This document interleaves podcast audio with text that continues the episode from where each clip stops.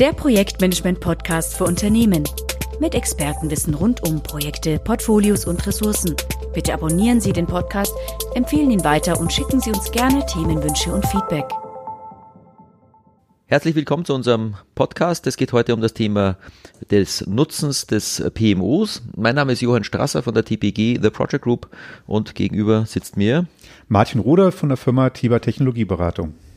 Ja, das Thema des Nachweises des Nutzens eines PMOs äh, beschäftigt sich sicher irgendwann gleich oder auch später, wenn Sie ein PMO aufsetzen. Ähm, es ist ja so, dass das doch Ressourcen sind, die dort oder Mitarbeiter dort, ähm, die ja vielleicht auch sonst in Projekten mitarbeiten könnten und direkt ähm, einen, ja, einen Projektbeitrag liefern. Ähm, und insofern wird man sich natürlich nach einer Weile auch mal fragen, ist das denn gut, was im PMO passiert? Hat es den Nutzen gebracht, den wir haben wollten? Oder wäre es nicht einfach besser gewesen, wenn die Leute, die dort arbeiten, ja, ganz normal wie früher auch die Projektarbeit gemacht hätten?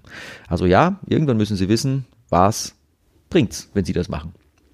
Ja, und da ist die Frage, für wen bringt es etwas? Äh, es gibt ja jemanden, der wollte dieses PMO haben. Das äh, mag ein Vorgesetzter sein, äh, das mag der Geschäftsführer sein, das mag ein Bereichsleiter sein, der das PMO will, also eine konkrete Person. Der möchte aber, dass es etwas für das Unternehmen bringt. Ähm, das können messbare Ziele sein. Es gibt aber auch ähm, äh, weil das PMO wie so eine Art Schmiermittel zwischen verschiedenen Ebenen ist, äh, kann es also nicht nur für denjenigen etwas äh, bieten, der das PMO eingerichtet hat, sondern für das PMO arbeitet auch für Projektleiter, für Projekte, das heißt für eine breite Schar von Menschen. Genau, die haben unterschiedliche Erwartungen und haben unterschiedliche, ja, eben Beiträge, die das PMO für sie ähm, auch leisten kann.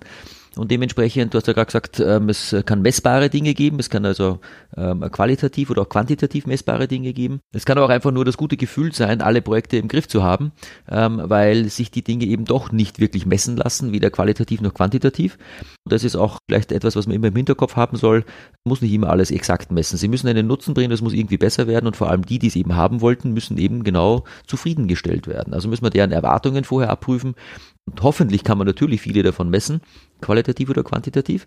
Aber auf der anderen Seite, wenn diejenigen, die sie ins Amt gebracht haben als PMO, einfach zufrieden sind und diese Zufriedenheit auch dadurch ausdrücken, dass sie ihnen ja vielleicht bei einem Rating ihrer Arbeit pro Monat, pro äh, PMO oder Portfolio-Meeting oder ähm, in sonstigen Gelegenheiten ja, vielleicht so wie auch sonst auf Facebook, äh, wo Sie ähm, I like klicken oder wo Sie Sternchen vergeben, können Sie ja auch das letztendlich an Zufriedenheitsabfrage einführen. Dann müssen Sie sich sonst nicht weiter fragen, ob Sie denn qualitativ oder quantitativ irgendwie messbare Verbesserungen gebracht haben. Jetzt ganz ehrlich, es klingt vielleicht ein bisschen nebulös, ja, ist es auch, aber wie immer mit Dingen, die man halt nicht so exakt erfassen kann, ist es gut, wenn man demjenigen Nutzen bringt, etwas gestartet hat. Ja, da sind wir eben bei den beiden Ebenen. Das eine ist, äh, dem, dem Stakeholder, also dem, dem Vorgesetzten oder auch dem, den äh, Projektbeteiligten, den Projektleitern, Projektmanagern, Projektcontrollern ähm, oder auch der Linie ein gutes Bauchgefühl zu geben, äh, dass alles reibungsfrei funktioniert. Das ist eher so eine Gefühlsfrage, eine emotionale äh, Ebene. Und das andere sind klar messbare, vielleicht vorher vereinbarte, neudeutsch genannt KPIs. Also sind die Projekte termingerechter als äh, im Vorfeld? Sind sie kostengerechter? Ähm, werden äh, Risiken besser äh, bewertet und durchgeführt und beachtet? Also man kann äh, für ein, für ein Projektportfolio da auch für das PMO bestimmte Messwerte vorgeben. Man könnte sie messen, wie sie heute sind und dann überprüfen, wie sie in einem oder in zwei Jahren sind und dann einen Vergleich durchführen. Das ist aber jetzt etwas, äh, wo man, wo man eine objektivierbare Größe einführen möchte. Und das andere ist eben das Subjektive, äh, dass die Stakeholder das Gefühl haben, durch das PMO läuft alles besser, die Reibungspunkte sind geringer, die Kommunikation wird erhöht und so weiter. Genau, beziehungsweise ja, zusammengefasst hören wir oft das Thema, naja, es müssen alle Projekte erfolgreich durchgeführt werden. Also eben durch bessere Kommunikation, durch weniger Terminverzögerung, weniger Risikoprobleme und so weiter. Also ja, es sollte im Endeffekt jedes äh, Projekt erfolgreich durchgeführt werden, wobei dieser Erfolg möchte halt natürlich gerne definiert sein. beziehungsweise erfolgreich ist sie vielleicht auch schon, wenn es hm, besser ist als vorher. Ähm, oder sogar on top noch die Frage, na, es müssen auch alle Projekte strategisch ausgerichtet sein. Auch das ist ja die Frage, arbeiten Sie überhaupt an den richtigen Dingen oder ähm, ist es so, dass Sie derzeit damit beschäftigt sind, vielleicht sogar unwichtige Projekte zur Perfektion zu finalisieren mit minimaler Verzögerung nur am Ende stellt man fest, dass das Ergebnis eigentlich gar keiner mehr braucht. Also auch das ist ein Thema natürlich, ähm, wo man sich überlegen muss, äh, bringt das PMO den Nutzen, dass wir endlich die Transparenz haben, ähm, auch wirklich nur an den Dingen zu arbeiten, die wir wirklich brauchen ähm, und die Dinge endlich nicht mehr zu machen, von denen eh jeder gewusst hat, dass sie vielleicht ohnehin, naja, nicht vom, wirklich nützlich sind vom Ergebnis. Also das PMO kann eine Vielzahl von Verbesserungen herbeiführen, wenn es denn auch in die Position gebracht wird, ähm, das durchzusetzen. Das PMO schafft damit ja in der Regel sehr, sehr viel Transparenz. Ähm, und es ist leider Gottes natürlich auch oft zu merken, dass der äh, ja, der Wunsch nach mehr Transparenz nur von einem Teil der Beteiligten äh, gewünscht wird und ähm, ein paar andere blockieren das Ganze.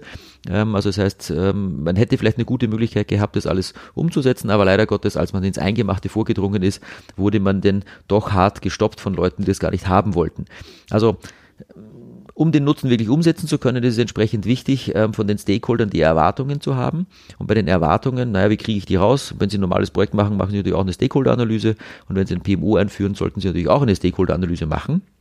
Klar, Stakeholder sind dann solche Leute wie Entwicklungsleiter, Salesleiter, ähm, Geschäftsführer, Niederlassungsleiter, wie auch immer, also durchaus die Obrigkeit, sage ich jetzt mal, eines Unternehmens und die wollen dann schon natürlich auch vielleicht sensibel interviewt werden, aber fragen Sie sie vielleicht auch einfach mal, wovor Sie Angst haben.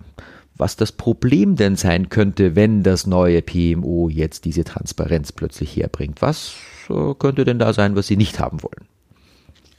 Das, was Hans gerade gesagt hatte, äh, ist die Erwartungshaltung nach vorne. Also ich frage heute ab, was möchtest du gerne von dem PMO morgen, übermorgen, die nächsten Wochen haben? Und das andere ist eine, äh, ein Rückblick. Äh, da ist ein, ein Feedbackgespräch notwendig.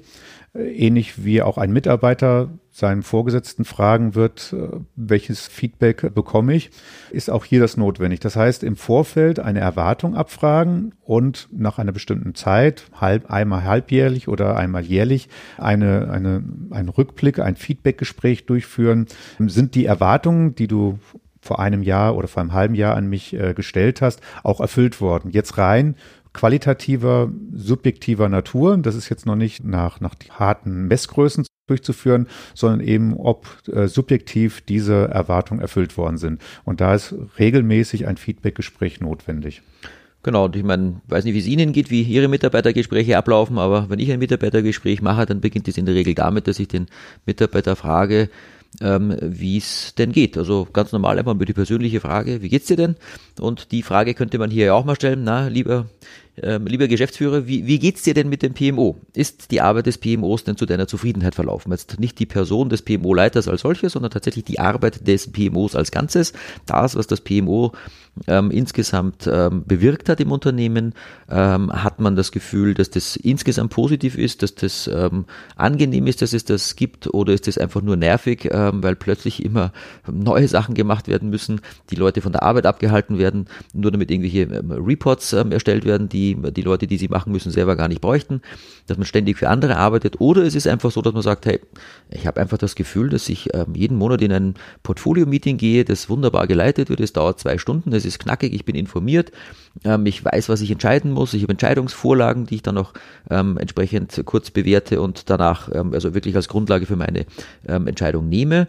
Ähm, Probleme hatten wir vorher, Probleme haben wir jetzt auch, es ist alles besser geworden, aber ich habe einfach das gute Gefühl, um darauf zurückzukommen, alles im Griff zu haben. Und das ist meiner Meinung nach das höchste Lob, das Sie bekommen können, äh, wenn, wenn die Geschäftsleitung, äh, an der Sie als PMO hoffentlich relativ nahe organisatorisch aufgehängt sind, ähm, dass Sie von denen ähm, das Feedback bekommen, dass man das gute Gefühl hat, dass alle Projekte oder die Projektlandschaft als solches so rund läuft, wie sie laufen kann. Ähm, wie gesagt, problemfrei wird es nie sein, aber man übersieht nichts. Ich habe nicht das Thema, ha, das PMO ist im Amt, aber ich habe immer noch Probleme ähm, und weiß hinterher erst, was wir vorher hätten machen können.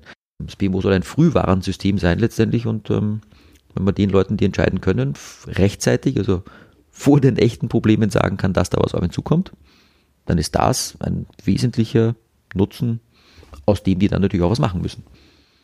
Die Herausforderung ist hierbei, dass das PMO äh, ja nicht nur in eine Richtung einen Stakeholder hat, also einen, einen Vorgesetzten, äh, einen, einen Geschäftsführer, ein Management, das, äh, das an das PMO Erwartungen hat, die man abzufragen hat, äh, sondern das PMO ist in einer Art Sandwich-Rolle. Es ist äh, zwischen, zwischen verschiedenen Bereichen.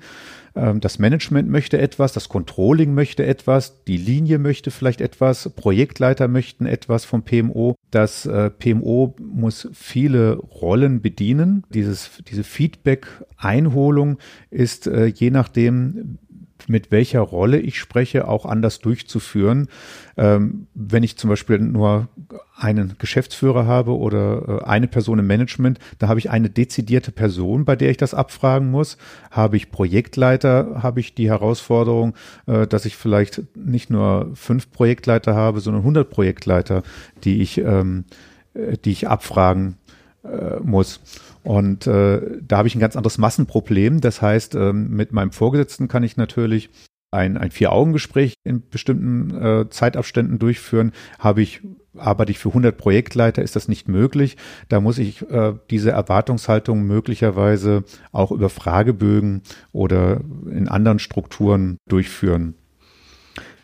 Tja, andere Strukturen könnten auch sein, jetzt nicht Interviews, sondern auch ganz generell andere Methoden sein. Man könnte ja ähm, die historischen Daten ihrer Projektlandschaft auch mal zu Rate ziehen. Also wenn ich mit den Leuten rede, klar, dann kriege ich da ein Interview hin, wo dann eben auch auf der subjektiven Seite viel erzählt wird. Ähm, das ist extrem wichtig. Wie gesagt, Sie können nicht alles messen, auch äh, in Zukunft, egal wie gut Sie es machen, es wird immer große Subjektivität dabei sein.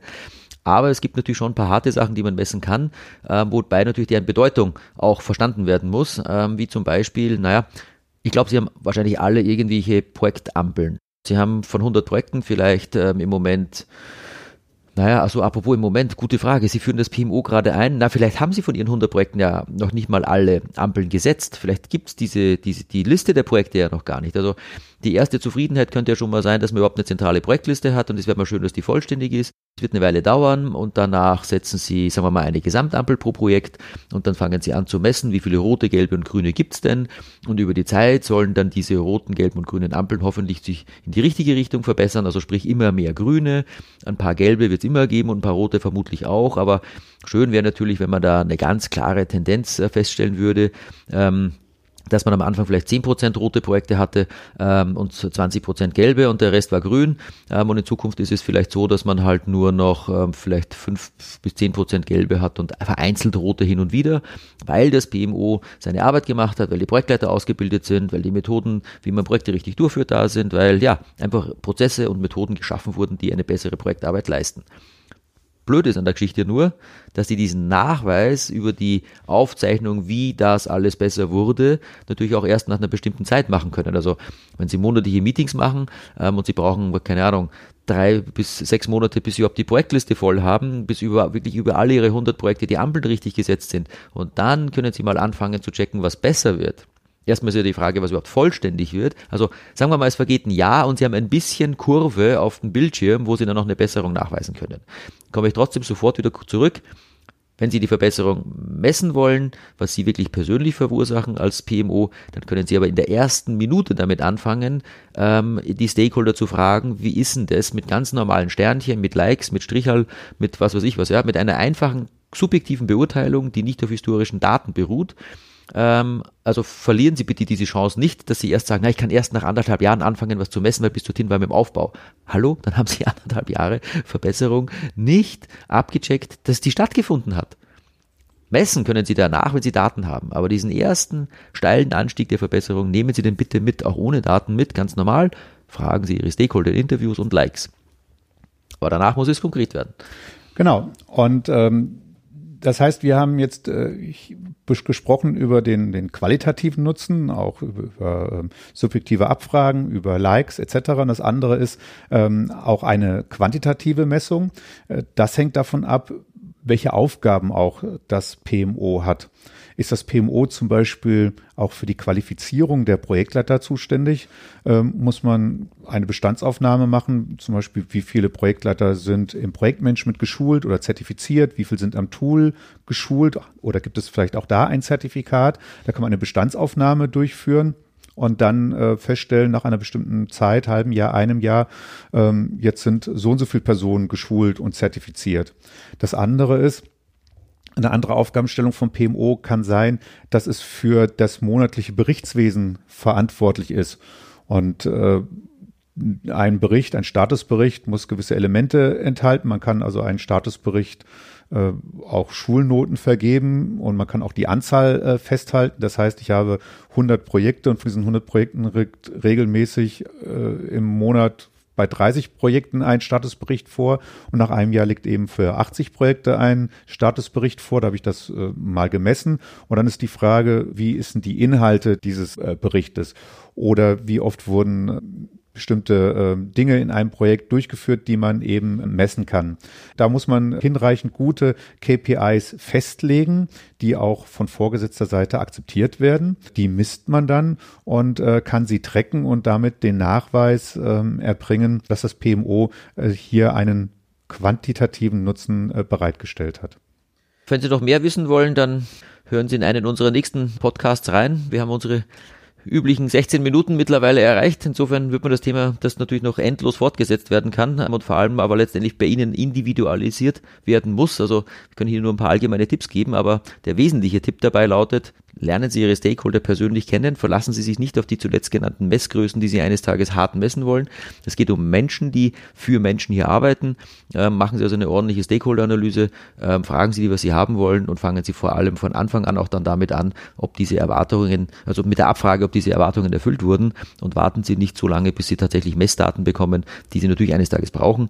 Ähm, aber ja, fangen Sie bitte an, sich um Ihre Stakeholder persönlich gleich zu kümmern. Ja, herzlichen Dank auch von meiner Seite. Das Stichwort heißt also Kommunikation, das ist das A und O, auch in diesem Fall. Schönen Dank, dass Sie dabei waren. Bis zum nächsten Mal. Weitere Informationen zu Projektportfolio und Ressourcenmanagement finden Sie auf unserem YouTube-Kanal und dem TPG-Blog unter www.tpg-blog.de.